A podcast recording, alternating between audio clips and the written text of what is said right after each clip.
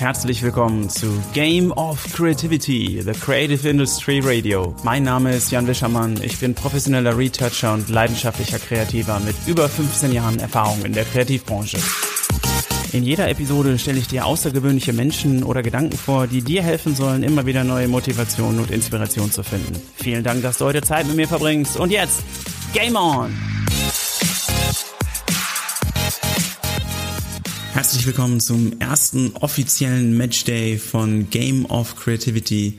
Mein Name ist Jan Wischermann und ich freue mich riesig, dass du heute am Start bist. Und wir fangen auch direkt mit dem ersten Thema an, nämlich woher kommt der Mut, sein Ding zu machen?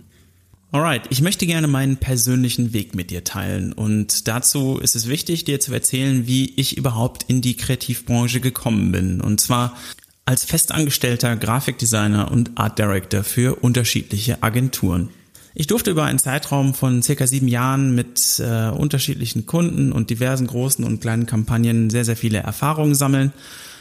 Das war gut, aber mir hat die Erfüllung gefehlt. Mich hat, mir hat die, die Zufriedenheit am Ende des Tages gefehlt. Und so habe ich also schon parallel über einige Jahre ähm, mich sehr intensiv mit dem Thema Bildbearbeitung beschäftigt. Und nun, ich hatte in der ganzen Zeit wirklich äh, tolle Kollegen, ich hatte ein tolles Umfeld und ich äh, hatte vor allem auch einen tollen Chef.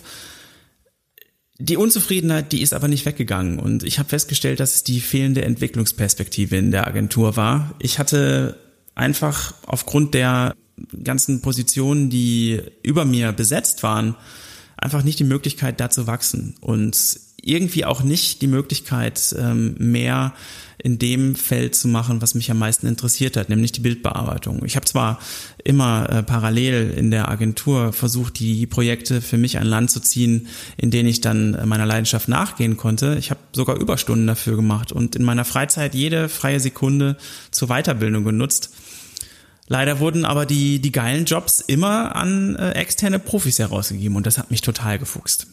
Also habe ich angefangen, äh, mir Mentoren zu suchen. Und an dieser Stelle nochmal ein riesiges Dankeschön an meinen ersten Mentor Robin. Wir hatten eine super tolle Zeit. Über zweieinhalb Jahre habe ich unheimlich viel gelernt. Darüber werde ich aber in einer separaten Folge nochmal ein bisschen mehr erzählen. Ähm, vor allem zum Thema Mentoren. Durch die Zusammenarbeit mit Robin keimte in mir der Wunsch, mich selbst zu verwirklichen und mein eigenes Ding zu machen. Ich war total fasziniert davon, wie er seinen Weg in der Branche als Selbstständiger gegangen ist. Und ich habe mit meinem Umfeld, vor allem mit meiner Frau und mit meiner Familie, die auch selbst Unternehmer sind, ähm, gesprochen, um mich da auszutauschen, was gibt es für Möglichkeiten und mir vor allem aber auch die Frage zu stellen, was ist das Schlimmste, was passieren kann, wenn ich das nicht mache? Ich werde wahrscheinlich ähm, immer unzufrieden sein und mich ständig fragen, was denn wäre, wenn ich es gemacht hätte.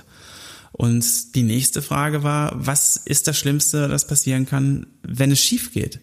Und da war für mich auch relativ schnell klar, dass das einfach nur bedeutet, dass ich mir einen neuen Job in der Kreativbranche suchen werde. Irgendwann habe ich dann auch mit meinen Arbeitskollegen darüber gesprochen und es kam dann dazu, dass ich mich mit zwei Kollegen zusammengetan habe und wir tatsächlich im Jahr 2009 uns selbstständig gemacht haben und unser eigenes Kreativbüro gegründet haben. Das lief auch über zweieinhalb Jahre sehr erfolgreich und wir haben ziemlich schnell ähm, festgestellt, dass wenn wir einfach unser Ding machen, wir ganz anders dahinter stehen können. Wir haben super schnell die wichtigsten Designpreise in Deutschland gewonnen, die man hier so bekommen kann. Und insgesamt das Gefühl, das läuft alles in die richtige Richtung. Und ähm, es ging um das Thema Wachstum. Und das war letztendlich auch das Thema, was uns auseinandergebracht hat, weil wir hier einfach unterschiedliche Auffassungen hatten.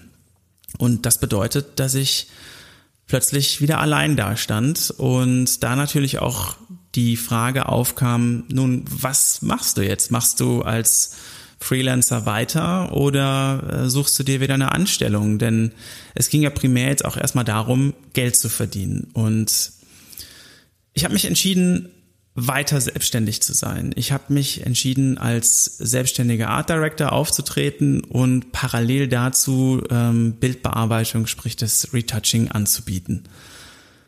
Das lief auch alles ganz gut an. Ich war aber irgendwie immer noch nicht glücklich und es gab immer wieder andere Dinge zu tun und ich konnte mich nicht auf meine Leidenschaft zu 100 Prozent konzentrieren und natürlich waren auch gewisse Unsicherheiten dabei.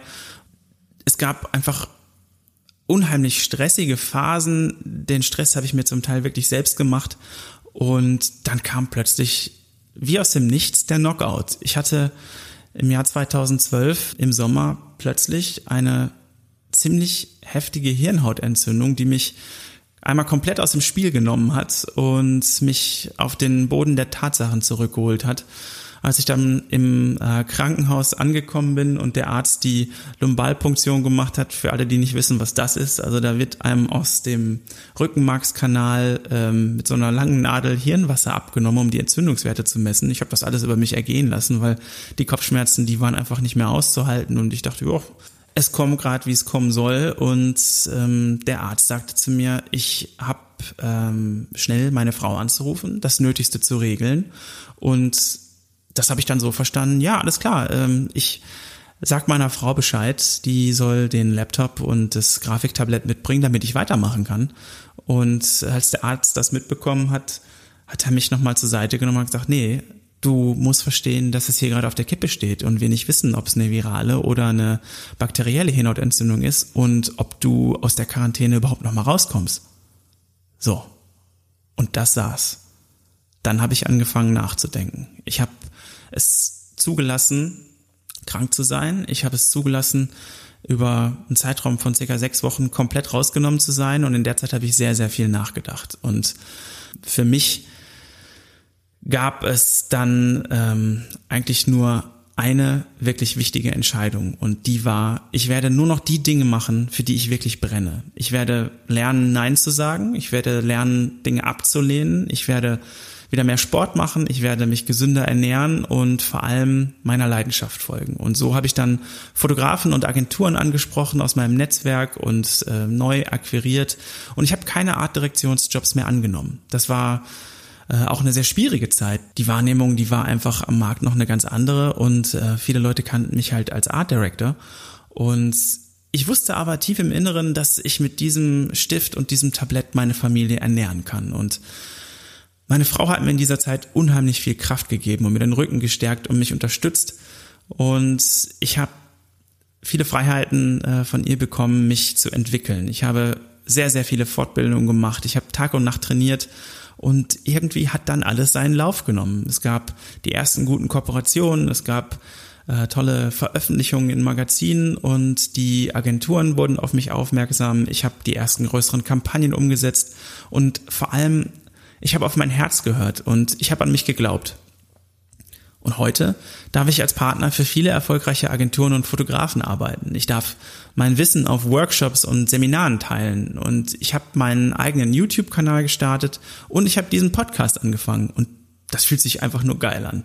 Und ich möchte für dich jetzt noch mal ganz kurz die Essenz ähm, zusammenfassen und auch direkt ein paar klare Action Steps herausstellen. Also es geht wenn du in der Situation bist, dass du nicht weißt, ob du auf dem richtigen Weg bist oder du vielleicht den Gedanken in dir trägst, dich selbstständig zu machen oder vielleicht in deinen Traumjob zu wechseln, gibt es ein paar Dinge, die dir auf jeden Fall dabei helfen können, den Weg zu gehen und es auch wirklich einfach anzugehen.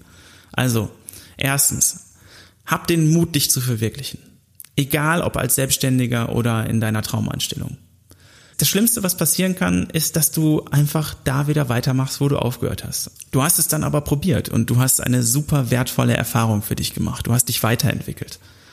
Und um dich weiterzuentwickeln, gibt es direkt den nächsten wichtigen Step. Such dir einen Mentoren.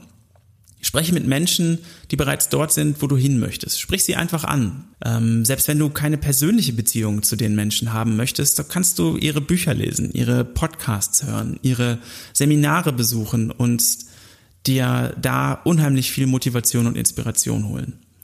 Der dritte Punkt ist, einfach machen. Fang einfach an.